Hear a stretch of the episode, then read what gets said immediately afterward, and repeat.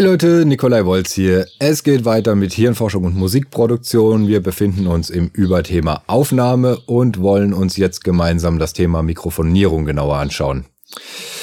Um in dieses Thema einzusteigen, könnte man Mikrofone betrachten als sozusagen ausgelagerte und externe Ohren, die mir im Gegensatz zu meinen natürlichen Ohren den Vorteil verschaffen, dass ich sie A beliebig positionieren kann. Ich kann so ein Mikrofon zum Beispiel in eine Bassdrum reinstecken oder direkt vor einen brüllend lauten Gitarrenamp positionieren, was jetzt beides mit unseren normalen Ohren äh, nicht so empfehlenswert ist. Und ein weiterer Vorteil, den mir Mikrofone liefern, ist, dass ich beliebig viele davon gleichzeitig einsetzen kann.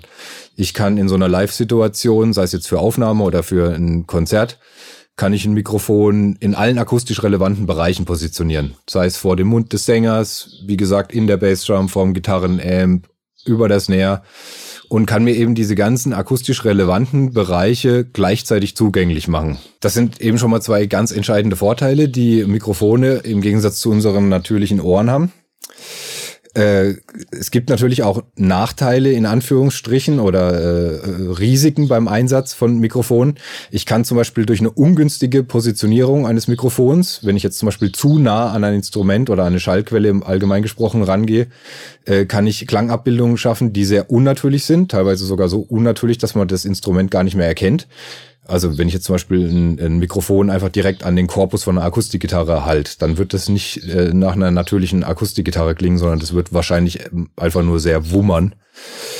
Ähm, ein weiterer Nachteil ist dann aber wiederum, wenn ich eben ein natürliches Klangabbild mit einem Mikrofon schaffen will und einfach einen großen Abstand einhalte, also wenn ich jetzt zum Beispiel ein Mikrofon zwei Meter vor einer Akustikgitarre positioniere, dann wird das ein sehr natürlicher Klangeindruck sein, weil das ist halt das, was wir auch gewohnt sind, wenn da jemand sitzt und Gitarre spielt und ich stehe da zwei Meter davor, dann habe ich ungefähr den Klangeindruck, wie wenn ich da zwei Mikrofone mit einer Kugelcharakteristik im Abstand von etwa 14 Zentimeter, so wie meine Ohren sind, positionieren würde, dann klingt das in etwa gleich.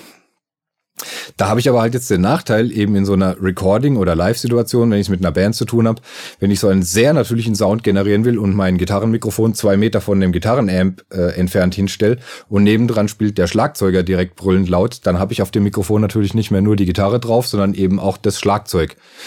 Was dann einmal ein Problem ist, im Mix. Also wenn ich meine Gitarre lauter haben will und ich fahre das Mikrofon hoch, dann fahre ich natürlich auch das Schlagzeug hoch, was ich vielleicht in der Situation gar nicht haben will. Das ist, wäre da so ein Problem. Und ein zweites Problem ist, dass da auch sehr unnatürliche Klangeindrücke entstehen können, einfach durch die Laufzeitunterschiede. Wenn ich hier eben mein Gitarrenmikrofon stehen habe und habe das Schlagzeug auch noch mit Mikrofonen abgenommen und die Abstände der Mikrofone zum Schlagzeug sind eben sehr unterschiedlich, dann können da eben Phasenverschiebungen und so Phasing-Effekte entstehen die ich so normalerweise beim natürlichen Hören nicht habe. Weil meine Ohren einfach immer diesen Abstand von in etwa 14 Zentimetern haben und ich das äh, vom natürlichen Hören einfach nicht kenne, dass da ein Signal jetzt ankommt und das andere Signal kommt, sagen wir mal, 12 Millisekunden später an und dann überlagern sich die beiden Signale. Sowas entsteht eben nur bei äh, der Verwendung von mehreren Mikrofonen gleichzeitig. Also neben all diesen Vorteilen, die uns äh, Mikrofone bringen, birgt das, äh, das Thema Mikrofonierung dann eben auch so gewisse äh, Nachteile und Risiken, die es einfach zu beachten gibt, wenn wir eben, sei es in einer Live-Situation oder wie in unserem Fall wahrscheinlich vorwiegend in so einer Studiosituation mehrere Mikrofone zum Einsatz bringen. Und äh, was es da zu berücksichtigen gibt und wie ich mit diesem Thema am sinnvollsten umgehe, um einfach unerwünschte Effekte möglichst zu vermeiden, wollen wir jetzt eben hier gemeinsam erörtern. Erster Schritt bei der Mikrofonierung ist äh, wahrscheinlich die Wahl des Mikrofons oder vielleicht dem sogar noch vorgesetzt die Wahl der Mikrofoncharakteristik, die ich in der jeweiligen Situation brauche. Es gibt eben unterschiedliche Charakteristiken. Es gibt eine Kugelcharakteristik. Da ähm, ein Mikrofon mit einer Kugelcharakteristik fängt den Klang einfach von allen Seiten gleichmäßig ein. Also es macht keinen Unterschied, ob ich da von hinten oder von vorne rein spreche. Es gibt Mikrofone mit Nierencharakteristik. Das ist so das Klassische, was so ein Gesangsmikrofon hat. Wenn ich da vorne reinspreche, dann wird das Signal einfach gut und laut aufgenommen. Wenn ich das umdrehe und von hinten reinspreche, wird da wenig aufgenommen. Genauso, wenn ich da von der Seite reinspreche. Es gibt Hy Hyperniere. Das ist einfach wie eine Niere nochmal ein bisschen gerichteter und noch ein bisschen spitzer.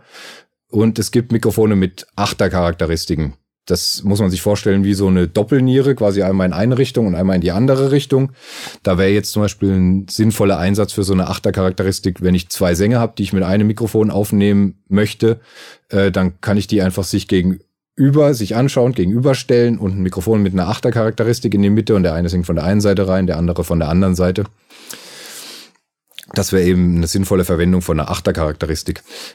Bei Achtercharakteristiken sollte man auch im Hinterkopf behalten, das sind so, das ist so die Charakteristik, die von der Seite her am wenigsten empfindlich ist. Also wenn ich eine Situation habe, wo ich einfach Einstreuung möglichst vermeiden will, dann äh, kann man immer mal mit einer Achtercharakteristik starten. Also wenn ich zum Beispiel einen Sänger habe, der aus irgendeinem Grund keine Kopfhörer verwenden möchte und der möchte unbedingt mit Lautsprechern aufnehmen, dann könnte ich dem eben so ein Mikrofon mit einer Achtercharakteristik hinstellen, könnte den Lautsprecher neben dem Mikrofon positionieren und da eben eine Acht wählen und dann habe ich die wenigsten Einstreuungen von der Seite.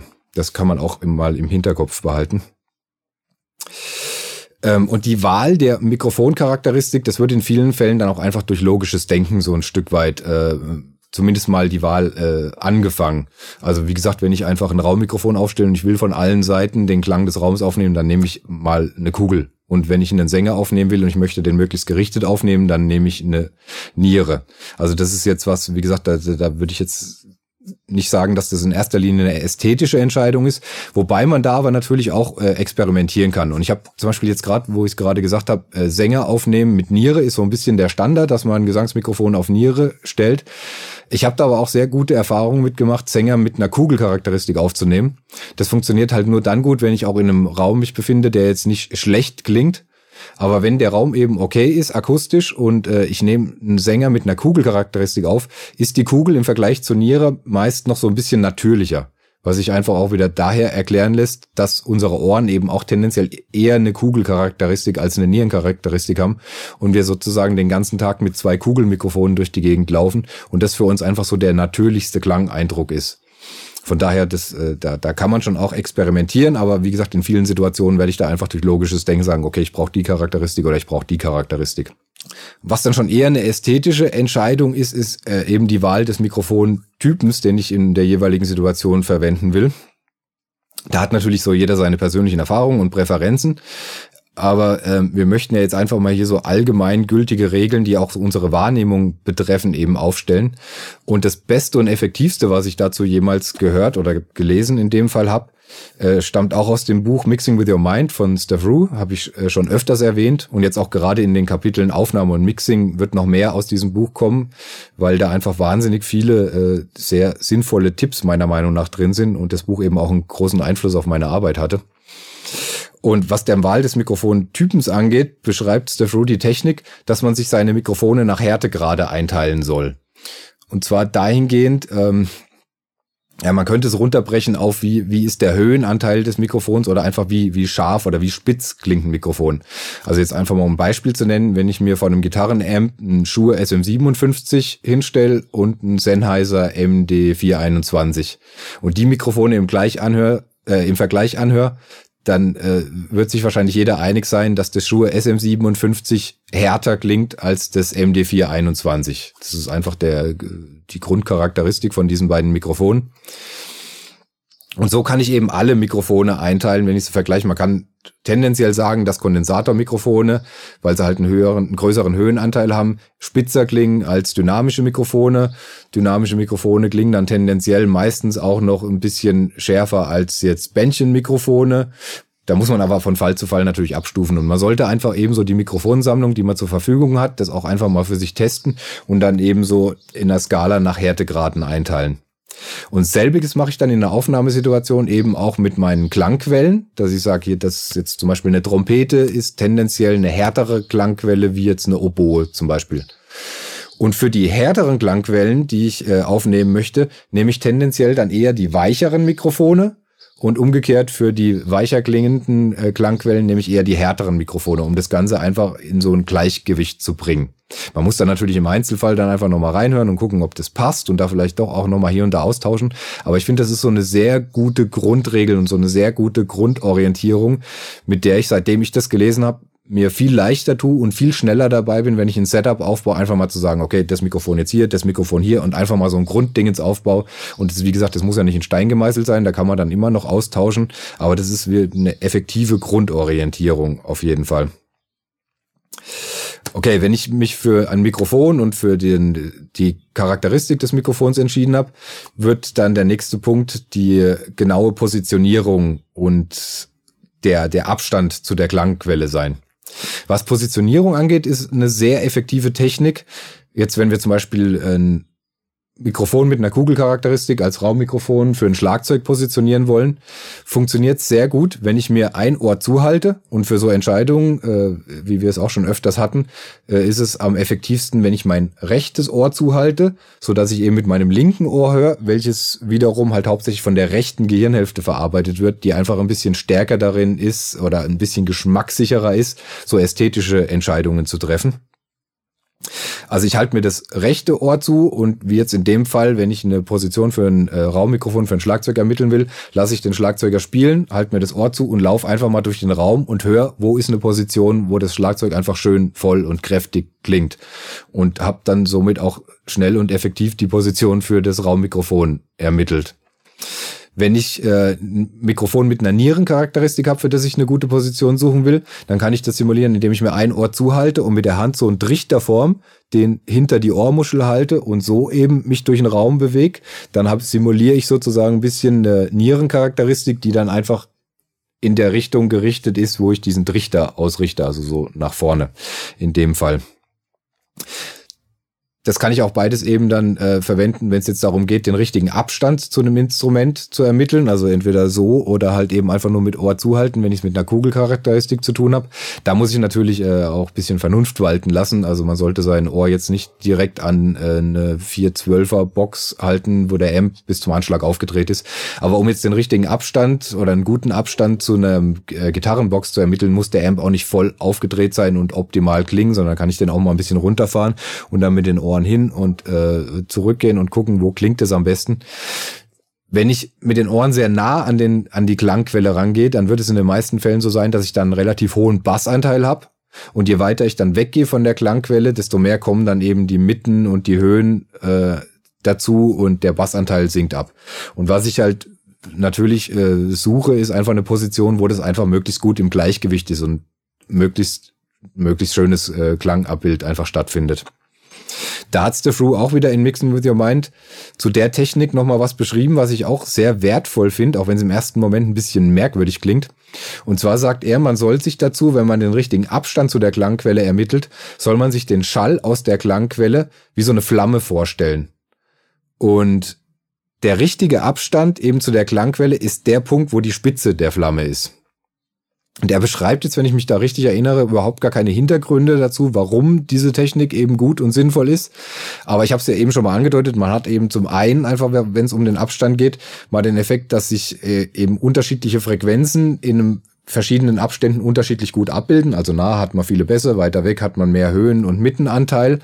Und wenn man sich das Ganze so als Flamme vorstellt, dann gibt's eben einfach irgendwo diesen Punkt, wo dann eben jetzt nach seiner Beschreibung die Spitze der Flamme ist, wo die verschiedenen Frequenzen einfach in einem guten äh, Lautstärkeverhältnis und eben auch in einem guten Phasenverhältnis zueinander liegen. Und was an der Technik, das ist aber jetzt meine eigene Interpretation, was an der Technik auch sinnvoll ist, ist, dass in dem Moment, wo ich mir den Klang als Flamme vorstelle, rege ich ja nochmal zusätzlich meine rechte, also meine kreative Gehirnhälfte an und verlagere den kompletten Denkprozess nochmal nachdrücklich mehr in die rechte Gehirnhälfte, was ich ja auch schon versuche, indem ich mir eben das rechte Ohr zuhalte. Aber somit supporte ich das Ganze nochmal und forciere eben dadurch, dass, dass diese Entscheidung einfach noch mehr aus der rechten Gehirnhälfte heraus getroffen wird, die eben, wie gesagt, einfach so ein bisschen geschmackssicherer ist, wenn es um Ästhetik geht. Und das, das ist irgendwie auch sowas, also das geht fast jedem so, der dieses Buch gelesen hat und äh, öfter aufnimmt, dass man, also bei mir ist das auch hängen geblieben. Ich habe seitdem einfach immer, wenn ich den Mikrofonabstand suche, habe ich dieses Bild von dieser Flamme vor Augen. Und irgendwie finde ich, gibt es dann auch diesem, das ist ja, wenn man so eine, so eine Session aufbaut und mikrofoniert und verkabelt, das ist ja doch ein sehr technischer Prozess. Und irgendwie gibt es diesem technischen Prozess dann wieder so was Kreatives, Spielerisches, was es irgendwie auch einfach spaßiger macht. könnt ihr ja mal für euch ausprobieren. Wie gesagt, ich finde, das macht irgendwie mehr Spaß, wenn man das so macht und es hilft dabei, gute Entscheidungen zu treffen. Und es geht den meisten so, die vor allem dieses Buch gelesen haben. Was man bei Mikrofonierung dann auch einfach äh, technisch noch wissen muss, oder ein theoretisch noch wissen muss, ist, dass wenn ich es mit flächenförmigen Klangerzeugern zu tun habe, wie zum Beispiel mit so einem Schlagzeugbecken, dann haben die auch ein bisschen unterschiedliches Abstrahlverhalten, was die Harmonien angeht. Und zwar ist es bei einem Schlagzeugbecken so, dass die geraden Harmonien eher im 90-Grad-Winkel dann nach oben abschlagen, wenn ich das Becken jetzt hier so gerade hängen habe, und die ungeraden Harmonien eher so zur Seite. Und die geraden Harmonien, die machen eher so, die haben eher so diesen vollen Klang von dem Schlagzeugbecken und die ungeraden Harmonien haben eher so diesen, das spitze Beißende von dem Becken. Und von daher macht es bei einem Becken dann halt auch schon neben dem Abstand, den ich zu dem Becken einhalte, auch einen Unterschied, ob ich das Mikrofon jetzt rechtwinklig auf das Becken ausrichte und dadurch eher so einen wärmeren Klang habe oder ob ich das seitlich auf das Becken ausrichte und eher so einen Spitzenklang habe oder ob ich so einen Kompromiss suche. Also das soll man, sollte man einfach im Hinterkopf behalten. Das kann man natürlich auch einfach mit den Ohren checken, äh, was da ein guter Winkel und eine gute Position ist. Kann man auch einfach durch Ausprobieren mit dem Mikrofon checken. Dann gibt's beim Mikrofonieren, Mikrofonieren von sehr lauten äh, Schallquellen, wie jetzt Bassdrum, Snare oder Tom, gibt's dann auch noch so eine Technik, die ich auch sehr hilfreich fand. Also ich benutze die vor allem für Toms relativ gern und häufig, weil man da sehr schnell zu einer guten Position kommt, die ich auch dann selten nachkorrigieren muss. Äh, dazu nehme ich mal hier so normales Mikrofon in die Hand. Also wenn ich jetzt eine Tom mikrofonieren will, dann, ich glaube, die Technik hat auch Stefru in Mixing with Your Mind beschrieben. Dann nehme ich das Mikrofon einfach mal so in die Hand, mache so eine Faust um das Mikrofon rum und äh, bewege dann einfach mal, während der Schlagzeuger auf die Tom haut, das Mikrofon so in diesem Bereich, wo ich halt üblicherweise ein Tom-Mikrofon aufstelle. Und achte mal drauf, was mit den Härchen hier an meinem, an meinem Fingerrücken passiert. Und die werden halt einfach durch, das, durch den Schall halt so mitschwingen angeregt. Man spürt das auch, wenn man sich darauf konzentriert. Und so kann ich halt relativ schnell und einfach den Punkt ermitteln, wo, wo ich so ein Schallenergie-Maximum habe. Und wenn ich das gefunden habe, positioniere ich einfach das Mikrofon an der Position. Hört es natürlich in der Regie auch nochmal gegen, ob das äh, auch wirklich eine gute Position ist. Aber wie gesagt, für mich funktioniert das gerade bei Tom ziemlich gut und effektiv. Also kann man auch mal ausprobieren und äh, kann viel Zeit sparen. So, und jetzt nochmal so ganz generell gesprochen. Äh, wir haben es ja eingangs schon gesagt, dass einfach so ein Problem ist an Mikrofonen, dass ich die halt einfach in beliebigen Abständen zueinander positionieren kann und dass dadurch Phasenverschiebungen entstehen können, mit denen wir einfach in unserem natürlichen Hören nicht vertraut sind. Unsere Ohren haben einfach immer diesen fixen Abstand von durchschnittlich 14 Zentimetern und da entstehen natürlich Laufzeitunterschiede und die Laufzeitunterschiede, die nutzt unser Gehirn ja auch, um äh, das Signal zu orten. Aber wir hören das eben nicht als Phasenverschiebungen. Also das, äh, wir, wir haben jetzt nicht wie, wenn, wenn wir Mikrofone in einem großen Abstand aufstellen und die in einer ungünstigen Phasenlage sind, dann hören wir da sehr deutlich, dass da phasenmäßig irgendwas nicht schön ist. Aber das haben wir im natürlichen Hören einfach durch den unseren geringen Ohrabstand haben wir das nicht es entstehen zum Beispiel auch so Phasenverschiebungen, wenn wir jetzt uns in einem Raum befinden, wenn jetzt der, der Schall von der Wand reflektiert wird und dann in der ungünstigen Phasenlage wieder genau in unser Ohr antrifft, im Vergleich eben zu unserem Direktsignal. Aber da ist eben auch das Ding, dass der reflektierte Schall einfach von seinem Energielevel immer so deutlich geringer ist als das Ursprungssignal, dass wir das auch nie als Phasing-Effekt in dem Sinne wahrnehmen. Es gibt natürlich Situationen, wo ich zum Beispiel bei einer Gitarre, äh, wo, wo man Phaser oder Flanger eben auch bewusst als Effekt einsetzt. Aber wenn wir jetzt von Record über Recording und Mikrofonierung sprechen, kann man eigentlich schon generell sagen, dass man das meistens versucht zu vermeiden, weil es einfach unnatürlich klingt, wenn die Mikrofone zueinander einen hörbaren, äh, eine hörbare Phasenverschiebung haben. Und man kann das eben vermeiden, erstens mal äh, durch äh, sinnvolle Mikrofontechniken. Also so das, das, die effektivste Mikrofonierungstechnik gegen so Phasenverschiebung ist, wenn ich mit zwei Mikrofonen arbeite, die XY-Mikrofonierung. Das sind dann einfach die Kapseln so nah beieinander, dass die Laufzeitunterschiede zwischen den beiden Kapseln so gering ist, also noch viel geringer zwischen unseren Ohren, dass ich das einfach nicht höre. Und dadurch, dass die Mikrofone aber trotzdem unterschiedlich ausgerichtet sind, kann ich so trotzdem ein schönes Stereobild erhalten. Äh, ähnlich gilt für ORTF. Wenn ich die Mikrofone so ausrichte, dann sind die Kapseln zwar ein bisschen weiter auseinander, aber das mache ich dann halt in der Regel so, dass der Abstand nicht größer ist wie zwischen meinen beiden Ohren. Dadurch kann man halt auch ein sehr natürliches Stereobild erreichen, ohne dass ich da einen hörbaren Phasenverschiebung habe. Wenn ich jetzt aber Mikrofone weiter auseinander positionieren will, so wie man es zum Beispiel auch oft bei Schlagzeug-Overheads macht, so AB, die dann manchmal halt einen Meter auseinander sind, oder eben auch einfach Overhead-Mikrofone von einem Schlagzeug im Verhältnis zu Raummikrofonen, da können ja auch mehrere Meter dazwischen liegen, da muss ich dann eben gucken, dass ich die Mikrofone so sinnvoll positioniere, dass da einfach äh, wenig Phasenverschiebung stattfinden. Und das effektivste Mittel, da gute Positionen zu finden, sind einfach unsere Ohren.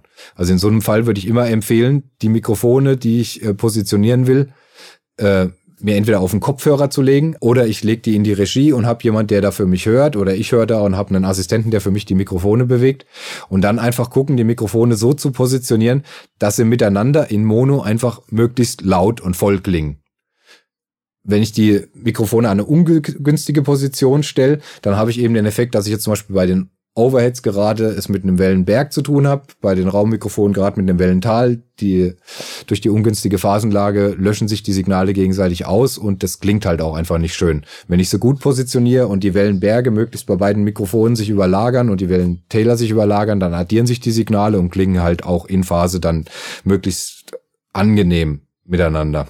Wenn man eine, ein Gitarrenamp mit zwei Mikrofonen abnehmen will, da habe ich eine Technik von dem Mannheimer Musikproduzent Markus Born gelernt, die ich sehr schön und sehr äh, effektiv finde.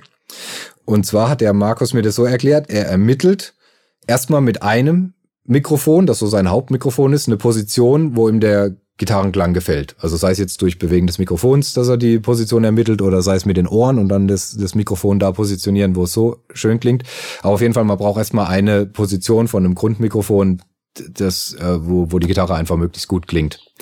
Und dann lässt er den Gitarrenamp einfach rauschen, also dreht alles voll auf, dass der Amp schön brummt, nimmt dann das zweite Mikrofon, mischt die Signale der beiden Mikrofone zueinander, also entweder auch in der Regie oder legt sich selbst auf den Kopfhörer und dreht von dem zweiten Mikrofon dann aber die Phase und bewegt dann das Mikrofon vorm Amp so lange hin und her, bis er eine Position findet, wo das Rauschen von dem Gitarrenamp auf dem Kopfhörer oder eben in der Regie möglichst leise ist. Und da ja das, äh, die Phase von dem einen Mikrofon gedreht ist, hat er an der Position, wo das Brummen dann möglichst leise ist, einfach eine Position ermittelt, wo die beiden Mikrofone dann einfach bestmöglichst zueinander in Phase sind. Dann muss ich zum Aufnehmen halt dann das, natürlich die Phase von dem zweiten Mikrofon wieder drehen und habe dann eben so zwei Mikrofonpositionen, die sehr gut miteinander funktionieren. Und das ist dann jetzt auch wieder so eine Technik, wo, also ich halt eh bei so Mikrofonpositionierung suche, wenig davon irgendwie da so mit Mathematik und Messen und so zu arbeiten. Außer vielleicht der einzige Fall, wo das gut funktioniert, ist, wenn ich Overhead-Mikrofone habe dann äh, und die auseinander positionieren will, also so eine AB-Mikrofonierung, dann nehme ich da auch oft einfach ein Kabel und gucke, dass die denselben Abstand zur Snare haben. Dann habe ich gewährleistet, dass bei den Overheads die Snare auch immer gut in der Mitte ist. Das funktioniert gut. Aber es gibt dann auch so Regeln, wie in welchem Abstand die Overheads zum Schlagzeug im Verhältnis Raummikrofone zum Schlagzeug und da irgendwie mit Maßband es gibt Leute, die damit auch gute Ergebnisse hinkriegen, aber ich habe das schon öfters versucht und äh, also mein Eindruck nach kommt man da schneller zum Ziel, wenn man einfach hört. Und ich denke eben, äh, wie wir es ja auch schon bei beim vorherigen Kapitel zu Raumklang hatten, dass sich so wie sich Schall im Raum verhält, das kann man nicht abschließend mathematisch komplett nachvollziehen. Das ist so komplex und wie gesagt, da sind unsere Ohren viel effektiver. Und was ich jetzt eigentlich sagen wollte, diese Position von dem zweiten Mikrofon vom Gitarrenamp, die man dann nach, der, nach dieser Technik von Markus Born erhält, ich habe das mehrfach ausprobiert, das ist dann teilweise auch absurde Positionen, die dann aussieht, als hätte am Betrunkener einfach irgendwo ein Mikrofon hingestellt und ganz merkwürdig ausgerichtet. ausgerichtet. Und ich glaube, da würde man durch Berechnungen auch nie drauf kommen auf so Positionen. Aber wenn da der Schall einfach gut in Phase ist, dann funktioniert das und äh, das ist, ist eine ganz interessante Technik, da auch mal äh, alternative Positionen, für, zumindest für das zweite Mikrofon zu finden. Kann, kann man mal ausprobieren, fand ich sehr interessant. Ja, und am schwierigsten ist bei dieser Thematik ja dann generell einfach immer die Situation, wenn ich sehr laute Instrumente und sehr leise Instrumente in einem Raum miteinander aufnehmen will. Also wenn ich jetzt zum Beispiel einen Singer-Songwriter mit der Akustikgitarre aufnehmen will und der will aber im selben Raum sitzen wie sein Schlagzeuger, weil er das halt so von der Probe gewohnt ist, dann habe ich halt die Situation, dass ich dann eine relativ leise Gitarre habe und ein sehr lautes Schlagzeug und ich werde, egal wie ich die jetzt zueinander positioniere, also auch wenn ich dann ein Mikrofon mit einer 8-Charakteristik nehme und gucke, dass die G8 wirklich genau seitlich zum Schlagzeug ausgerichtet ist, so ein lautes Signal wie ein Schlagzeug wird man dann einfach immer deutlich auf dem Mikrofon von der Gitarre auch mit drauf haben. Das lässt sich nicht vermeiden. Und da ist es dann einfach ganz besonders wichtig, dass ich dann für die Position des, in dem Fall des Gitarrenmikrofons, einfach einen Ort in dem Raum finde, der mit den Mikrofonen vom Schlagzeug auch sehr gut funktioniert. Und nicht einfach irgendwie äh, guckt, dass ich die möglichst weit auseinandersetze und dann mal drauf hofft, dass ich das im, im Mix irgendwie dann wieder geregelt kriegt in so einem Fall muss man dann halt wirklich dieses Gitarrenmikrofon auch wie ein zusätzliches Raummikrofon des Schlagzeugs betrachten und bei der Positionierung dann halt eben auch die Schlagzeugmikrofone und das Gitarrenmikrofon sich auf den Kopfhörer oder in der Regie auf die Abhöre geben und da eine Position ermitteln, die einfach gut miteinander funktioniert. Sonst wird das im Nachhinein, wenn ich darauf nicht achte bei der Aufnahme und darauf hoffe, dass ich das im Mix irgendwie durch Equalizer und Gate und so hingebogen krieg, wird es dann einfach so sein, wenn ich mein Schlagzeug schön gemischt habe und die Gitarre hochfahre und das Schlagzeug da brüllend laut drauf ist, wird wird es wahrscheinlich meinen Schlagzeugsound ruinieren, wenn ich das nicht sinnvoll positioniere. Also wie gesagt, gerade in so Situationen muss ich da einfach mit meinen Ohren arbeiten und äh, sinnvolle Mikrofonpositionen ermitteln. So, das war's zum Thema Mikrofonierung. Im nächsten Kapitel geht's äh, um den zwischenmenschlichen Umgang miteinander während der Aufnahmesituation oder auch generell während des äh, kreativen Schaffensprozesses. Soweit hierzu. Dankeschön fürs Zuschauen und bis zum nächsten Mal.